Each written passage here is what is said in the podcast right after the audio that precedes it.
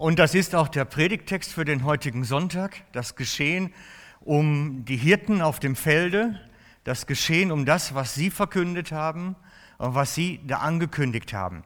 Wenn ihr eine Bibel dabei habt, bitte ich euch aufzuschlagen. Wir lesen Lukas 2, die Verse ab Vers 8. Lukas 2 ab Vers 8. Ich bin zu schnell, ja, ich weiß. Ich warte noch einen kleinen Moment, bis der ein oder andere noch nachgeschlagen hat. Ab Vers 8. Und es waren Hirten in derselben Gegend auf dem Felde, die bewachten ihre Herde in der Nacht. Und siehe, ein Engel des Herrn trat zu ihnen, und die Herrlichkeit des Herrn umleuchtete sie. Und sie fürchteten sich sehr. Und der Engel sprach zu ihnen, Fürchtet euch nicht, denn siehe, ich verkünde euch große Freude, die in dem ganzen Volk widerfahren soll. Denn euch ist heute in der Stadt Davids ein Retter geboren, welcher ist Christus der Herr. Und das sei für euch das Zeichen. Ihr werdet ein Kind finden, in Windeln gewickelt, in der Krippe liegend. Und plötzlich war bei dem Engel die Menge der himmlischen Heerscharen. Die lobten Gott und sprachen, Herrlichkeit ist bei Gott in der Höhe und Frieden auf Erden und unter den Menschen Gottes Wohlgefallen. So sei es. Der Messias wird angekündigt und mit seiner Ankündigung kommt die Botschaft Frieden auf Erden. Soll es werden. Durch den Messias, durch seine Geburt hat Gott einen Plan. Er möchte Frieden auf Erden durch Jesus.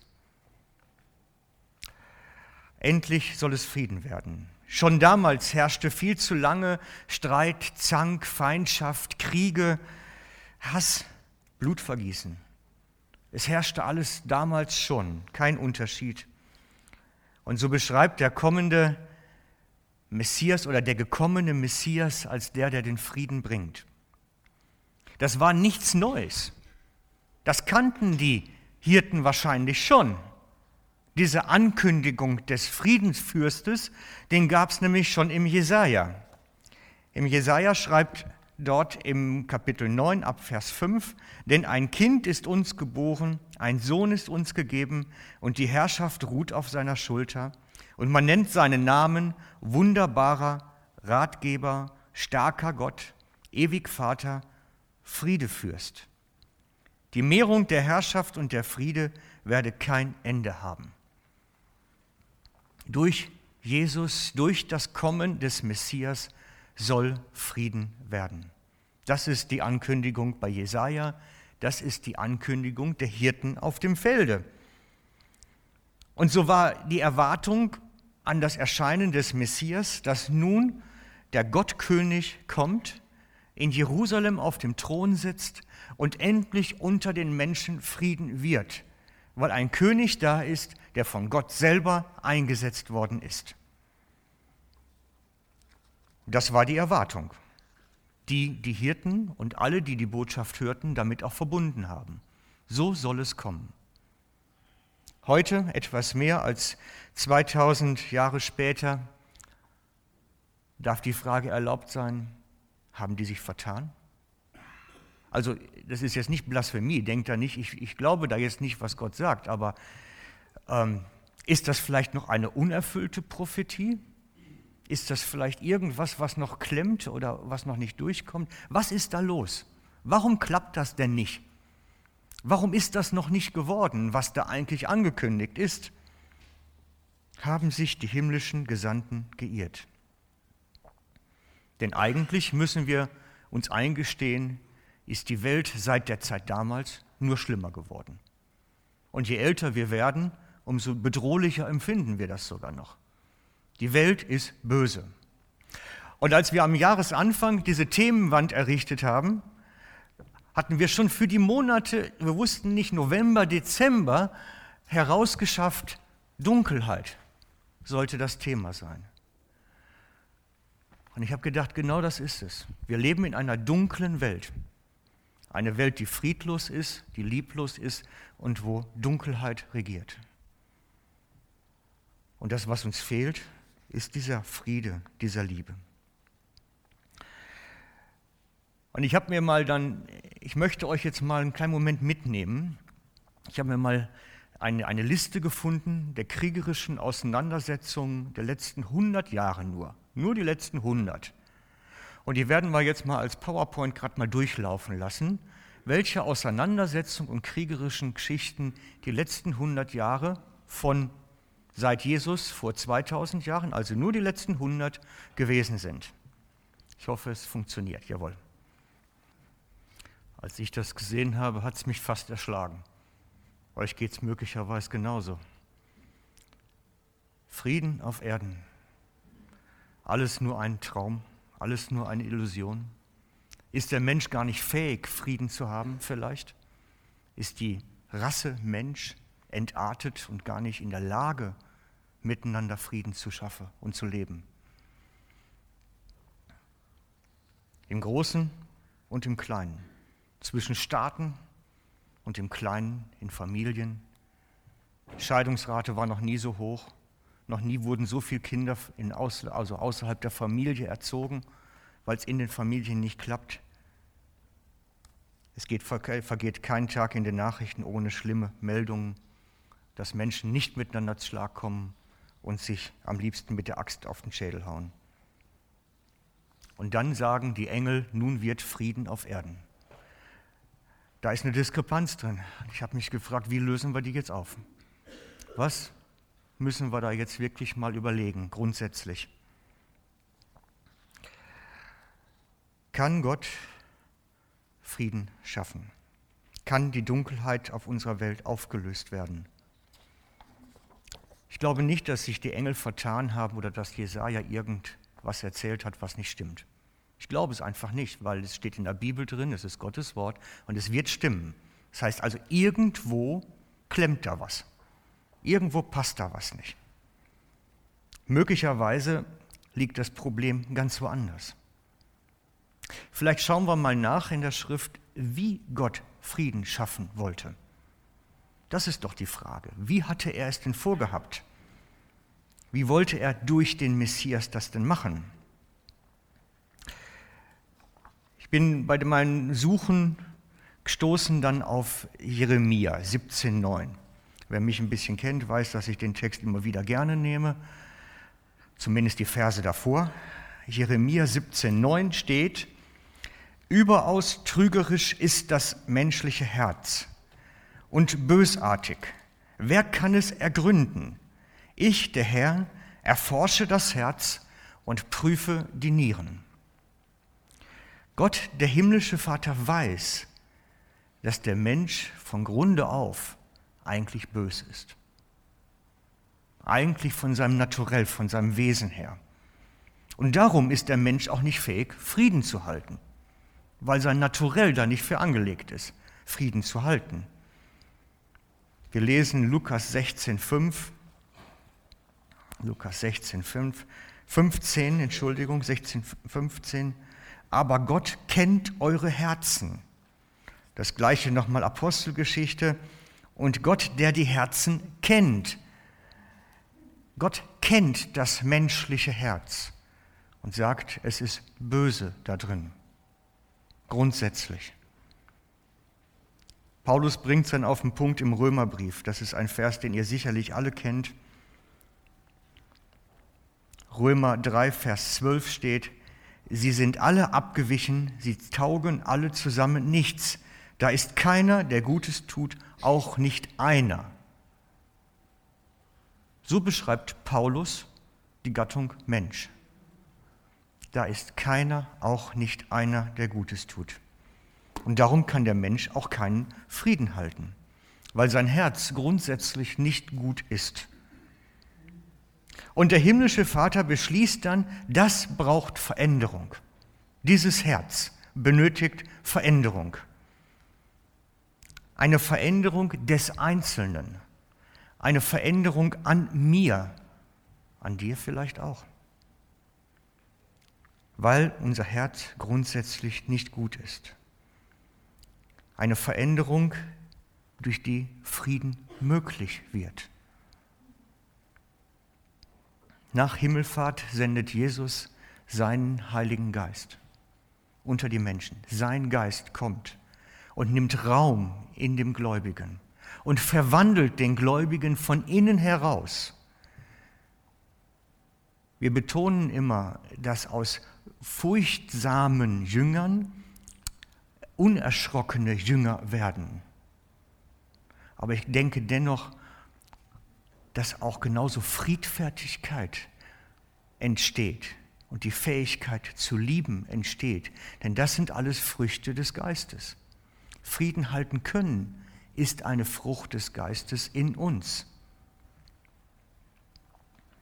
Es ist der Geist Jesu, der in den Christen nun lebt und der sie von innen heraus verändert, erneuert, ein neuer Mensch. Und das geschieht bis heute, diese Veränderung. Wer sein Leben Jesus anvertraut, bekommt seinen Geist in sich gelegt. Und es findet eine Transformation statt, die Veränderung schenkt und Frieden und Liebe möglich macht. Das heißt, wer sein Leben Jesus anvertraut, sich seinen Entscheidungen unterordnet, seinen Willen tut, erhält seinen Geist, der von innen heraus alles neu macht. Möglicherweise hast du das noch nie gehört, dass genau das passiert. Aber das ist das, was wir vielfach bezeugen können, dass Jesus durch seinen Heiligen Geist Veränderung am inneren Menschen schenkt und damit wir verändert werden. Jesus Paulus sagt das an vielen Stellen, dass wir an, durch seinen Geist verwandelt werden in ein Ebenbild Jesu. Er sagt es im Römer 8, 29, im Kolosser 3, 10 und noch einigen anderen Stellen, dass wir in das Ebenbild Jesu verwandelt werden. Darum heißen Christen Christen, weil es alles kleine Christus so eigentlich sein sollen. alles seine Nachkommen, Nachfahre, diejenigen, in denen er sich widerspiegelt. Und als solche verwandelten Menschen sind diese kleinen Christusse fähig, Frieden zu wahren und Frieden zu stiften. Liebe zu geben, sanftmütig mit Menschen umzugehen und vieles, vieles, vieles andere mehr. Und sie bringen darüber Licht in diese dunkle Welt. Auf diesem Weg Licht in eine dunkle Welt. Durch den Geist Jesu in ihnen, durch diese Veränderung entsteht etwas. Und die Bibel sagt ganz klar, was da geschieht in uns. Diese Menschen werden liebevoller. Sie werden geduldiger. Sie werden sanftmütiger. Sie werden gütiger. Sie werden friedvoller. Das geschieht nicht in einem Tag. Das geschieht nicht in einem Tag. Das ist ein Prozess, ein lebenslanger Prozess. Aber wir brauchen das, dass wir uns das vergegenwärtigen, wo Gott mit uns eigentlich hin wird an unserer Veränderung. Wo soll es uns hinführen? Das ist ein Entwicklungsprozess. Und ich glaube bis heute, dass es Gottes Plan ist, dass durch den Heiligen Geist veränderte Menschen um sich herum Licht und Frieden und Liebe ausbreiten. Um sich herum. Wie eine Kerze, die ausstrahlt und ein Lichtschein verströmt, wirken wir in dieser Welt. Wirke hoffentlich ein bisschen ich in dieser Welt. Vielleicht ist der eine eine größere Kerze, der andere eine kleinere, obwohl irgendwo habe ich mal festgestellt, der Docht macht den Unterschied. Vielleicht ist es das ja auch. Und dadurch, dass durch uns das in dieser Welt geschieht, hat das wie so einen Sauerteigeffekt. Jesus nennt es so. Ein klein bisschen Sauerteig, das alles durchsäuert. So soll Königreich Gottes, das Königreich der Liebe, das Königreich des Messias unter uns mehr und mehr entstehen. Es soll alles durchsäuern. Wir lesen das in Matthäus 13 ab Vers 33 als Gleichnis, das Jesus erzählt hat. Matthäus 13 ab Vers 33. Es ist eigentlich auch nur der Vers 33. Ein anderes Gleichnis sagt er ihnen. Das Reich der Himmel gleicht einem Sauerteig, den eine Frau nahm, heimlich und heimlich in drei Scheffel Mehl hineinmischte, bis das Ganze durchsäuert war. Also nochmal, ein anderes Gleichnis sagt er ihnen, das Reich der Himmel gleicht einem Sauerteig, den eine Frau nahm und heimlich in drei Scheffel Mehl hineinmischte, bis das Ganze durchsäuert war. So entsteht Königreich Gottes unter uns. Dieses Königreich der Liebe, des Friedens ist unter uns und breitet sich aus durch uns. Liebe und Frieden wird, weil einer den anderen entzündet, weil aus einer Kerze mehrere entstehen, bis eine ganze Batterie Lichter da ist, die eine Dunkelheit erhellen, bis die Dunkelheit dieser Welt hell wird durch die sich gegenseitig immer wieder neu anzündenden Lichter.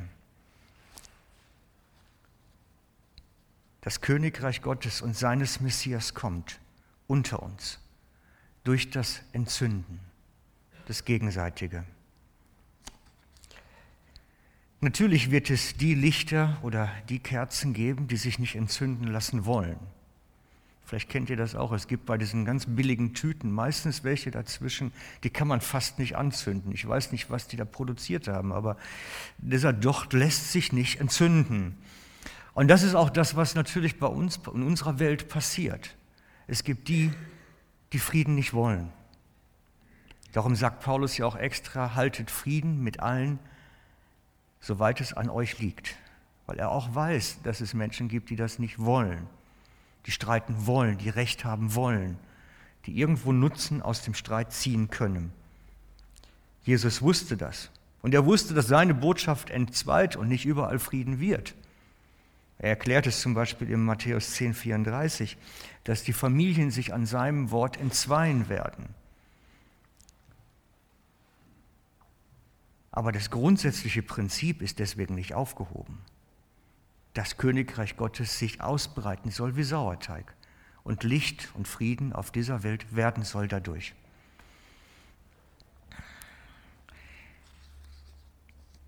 Die Nachfolger dieses Friedenfürstes sollen diesen Frieden und diese Liebe in diese dunkle Welt hineintragen und verbreiten. Und ich glaube dass bis heute und bin davon überzeugt, dass es Gottes unveränderter Plan ist, dass Frieden wird. Durch uns. Dass Frieden wird. Durch die Menschen, die einander entzünden. So lehrte er seine Jünger hin zum Frieden. Wenn dich einer schlägt, halte ihm die andere Wange hin und vieles mehr. Wenn dich einer bestiehlt, lass dich bestehlen. Die Frage ist natürlich, gelingt uns das? Es ist schwer, sehr, sehr schwer. Und so manch einer hat ja richtig heftige Lebenslektionen bekommen schon. Es ist schwer. Ich bin noch bei meinem Suchen dann auf jemanden gestoßen einer, der eigentlich zu den Friedensnobelpreisträgern gehören sollte, wäre er nicht am kurz einen Tag oder zwei Tage vor seiner Nominierung erschossen worden. Also so friedlich war der Kerl. Einige wissen schon, wer es ist. Das ist Gandhi gewesen. Es ist kein Christ und das hat Gründe. Und das ist das, was mich am meisten erstaunt hat. Er hat nämlich etwas gesagt. Ich mag Christ Jesus, sagt er. Ich mag Jesus. Hat Gandhi gesagt. Ich mag Jesus. Aber ich mag die Christen nicht, denn sie sind Jesus so gar nicht ähnlich. Das ist Originalwortlaut aus seiner Biografie. Ich mag Jesus, aber ich mag die Christen nicht. Sie sind Jesus so gar nicht ähnlich. Und das hat mich sehr nachdenklich gemacht, weil er hat in seiner Biografie sehr viele Texte geschrieben, wo er mit Leuten in Diskussionen ist und was bei diesen Diskussionen entstanden ist. Das heißt, er hat sich da nicht einfach mit irgendeinem mal zusammengesetzt und ist dann zu dem Ergebnis gekommen, sondern er hat das schon hinterher gesucht und ist dann zu der Feststellung gekommen. Eigentlich sollten wir Christen doch kleine Abbilder von Christus sein. Eigentlich sollten doch die Menschen an mir Jesus sehen, an jedem von uns. Jesus sollte doch auf uns abgefärbt haben. Seine permanente Gegenwart durch den Heiligen Geist in mir sollte doch eine Transformation geschaffen haben, sodass das nicht als Aussage im Raum stehen sollte. Daher darf ich mir und vielleicht sich auch jeder von uns die Frage stellen, hat Jesus denn eigentlich auf mich abgefährt? Sehen die anderen Menschen an mir Jesus, diesen sanftmütigen Friedefürst? Sehen Sie Jesus an mir?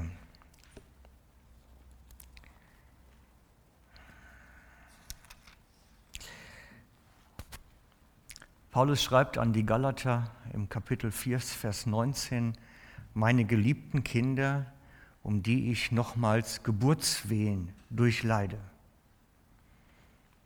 Und der Galaterbrief ist ein Brief, der versucht, Christen wieder zurückzuholen in die anfänglichen Werke, in die Werke des Heiligen Geistes, in die Werke, die entstehen, wenn der Heilige Geist in uns wirkt. Kinder, um die ich nochmals Geburtswehen leide. Und das ist das, was bei uns passiert, ein Geburtsprozess zum neuen Menschen hin, zu dem Veränderten. Und der eine steht am Anfang eines Weges und der eine ist vielleicht schon ein ganzes Stück weiter. Aber die Indikatoren, an denen es sichtbar wird, sind Liebe, Freundlichkeit, Sanftmut, Geduld und so weiter. Das sind die Indikatoren, an denen Reife sichtbar wird. Wie weit dieser Geburtsprozess, den Paulus hier beschreibt, sichtbar wird. Damit die anderen Menschen an mir Jesus sehen können.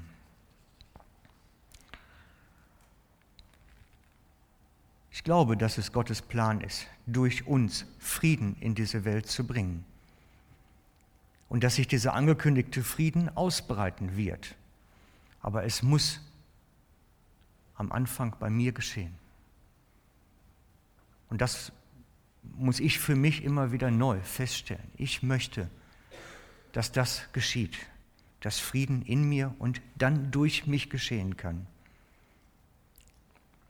Nun kommen wir zu den praktischen Hinweisen. Wie kann ich das fördern, dass das geschieht? Was kann ich tun, pragmatisch, dass dieses Veränderung zu dem Ebenbild Christo hin, dass das geschehen kann.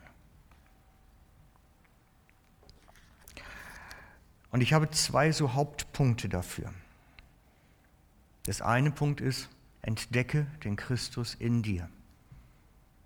Entdecke den Jesus in dir, sein Reden, sein Leiten, seine Erklären, er redet in dir. Sein Heiliger Geist ist in dir. Entdecke den Jesus in dir.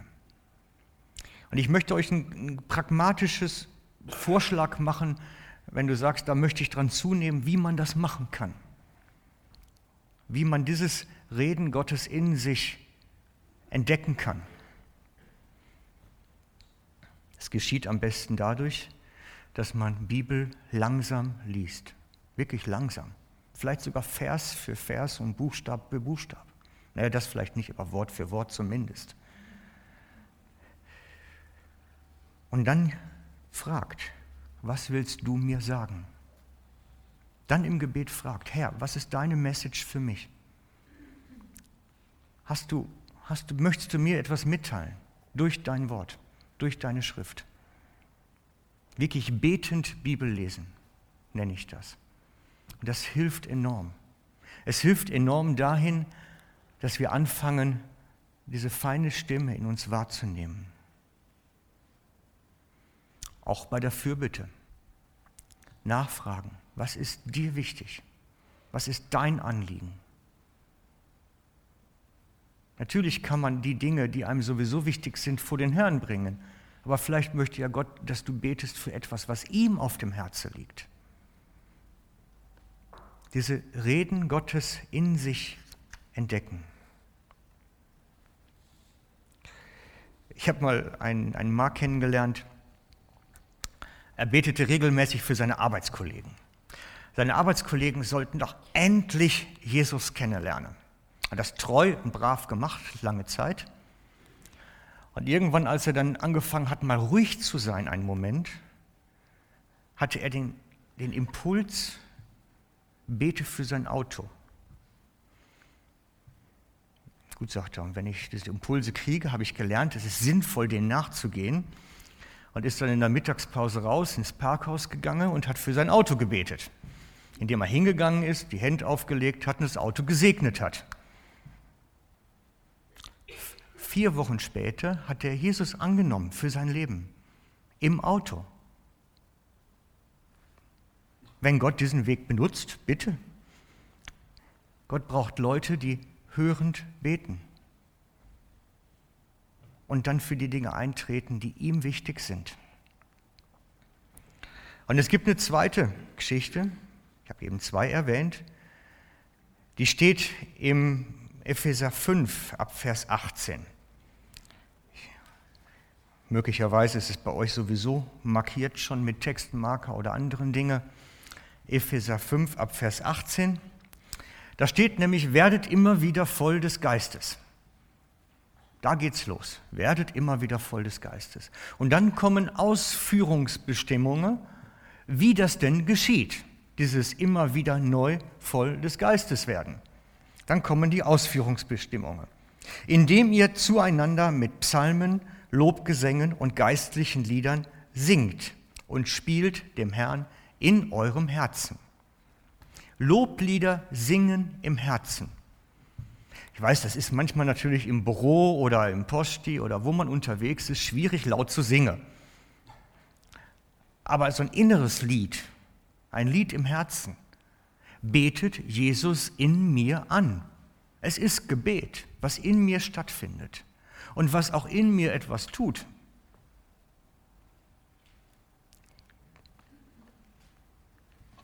Dann geht es weiter. Zweitens, hier in dem Text ab Vers 20, sagt alle Zeit Gott dem Vater Dank für alles in dem Namen unseres Herrn Jesus. Alle Zeit Dank sagen. Muss auch nicht laut geschehen. Manchmal wäre es ja auch peinlich. Aber dieses, die kleinen Situationen des Alltags nicht für gegeben einfach hinnehmen, sondern durchaus in Gedanken sagen, danke Jesus. Vielleicht kann man es zu Hause alleine auch laut sagen, aber allein schon in den Gedanken zu sagen, hey, danke. Danke, dass du jetzt Gelingen geschenkt hast. Danke für dies, danke für das. Die beiden Sachen, das Lied in mir und das Danke sagen in mir, sorgt dafür, dass mein Geist in mir betet. Immer wieder unter Tag betet und mich so in einer Verbundenheit zu Jesus hält unter Tag. Wir sind nah mit ihm dadurch verbunden. Und das Dritte, was dann kommt, ordnet euch einander unter in der Furcht Christi. Das ist der dritte Teil für das immer wieder Vollwerden mit Heiligen Geist.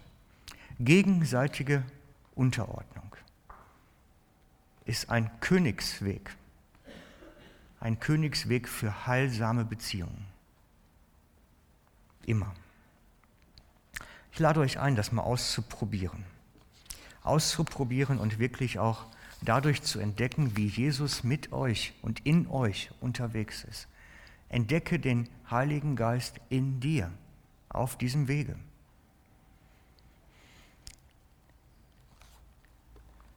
Frieden auf Erden, so wie es die Engel verheißen haben, ist kein frommer Wunsch und keine Ideologie, sondern es ist möglich. Es ist möglich durch die, die sich von innen heraus haben verändern lassen und Christus ähnlicher geworden sind. Diese verwandelten Menschen entzünden diese Welt, ein Licht in der Dunkelheit. Sie entzünden ein Licht in der Dunkelheit, die in dieser Welt vorherrschend ist, weil sie anders sind, weil sie nämlich kleine Christusse sind und seine Liebe unter die Menschen tragen. Und jeder von uns ist eines dieser kleinen Lichtlein. Jeder von uns hier. Einzeln scheinen wir nicht riesig, aber gemeinsam eigentlich schon. Und ich habe extra da hinten am Ausgang so eine Kette noch aufgehängt mit vielen kleinen Lichtlein dran, damit, wenn ihr nachher rausgeht, seht, ich bin so ein Licht. Und ich gehe jetzt raus und die Welt um mich herum wird ein wenig von diesem Licht bekommen dann. Es wird ein wenig sichtbar werden. Das ist meine Hoffnung für Weihnachten. Meine Weihnachtsbotschaft. Frieden ist möglich durch den Christus, der durch uns in die Welt wirkt. Frieden ist möglich. Amen. Ich möchte gerne mit uns noch beten.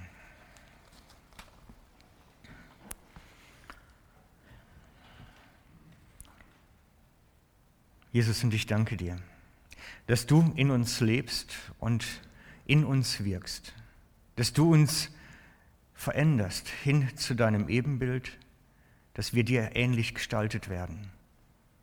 Und ich möchte dich bitten, mehr und mehr, dass du an uns und in uns dein Werk tust, dass du diese Transformation an uns vornimmst und diese Veränderung jedem von uns schenkst, dass wir wirklich Träger deiner Liebe, deines Friedens, und deiner Sanftmut in dieser Welt werden und somit Lichter sein können, die miteinander die Welt erhellen können, dass hier wieder Hoffnung in die Welt kommt, gerade zu dieser Weihnachtszeit, dass wir deine Lichter entzünden, die dort noch im Dunkeln sind. Bitte wirke du, Herr. Deine Kraft kann alles. Amen.